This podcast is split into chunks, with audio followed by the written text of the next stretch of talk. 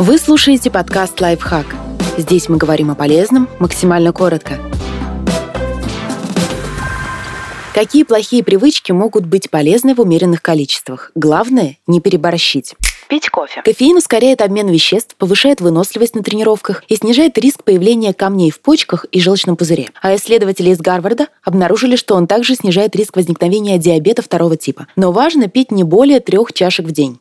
Ёрзать на стуле. По данным исследований, ёрзание помогает сжигать калории. Кроме того, оно снижает риск смертности у людей, ведущих малоподвижный образ жизни. Не принимать душ. Используя мыло каждый день, мы смываем с кожи естественные жиры, благодаря которым она остается гладкой и увлажненной. А также, по словам иммунологов, лишаем себя полезных бактерий, которые защищают нас от болезней. Так что если днем вы не потели и не занимались какой-то грязной работой, вполне можете пропустить поход в ванную или вымыть только интимные зоны. Конечно, если так делать несколько дней подряд, окружающим будет неприятно рядом с вами находиться загорать. Британские здравоохранительные организации советуют проводить 10 минут на полуденном солнце. Главное, не забывайте после этого нанести SPF-защиту и не допускайте покраснения кожи.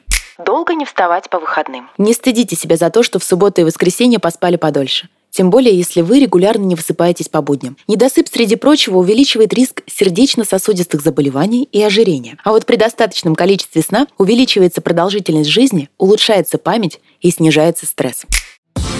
Подписывайтесь на подкаст «Лайфхак» на всех удобных платформах. Ставьте ему лайки и звездочки. Оставляйте комментарии. Услышимся!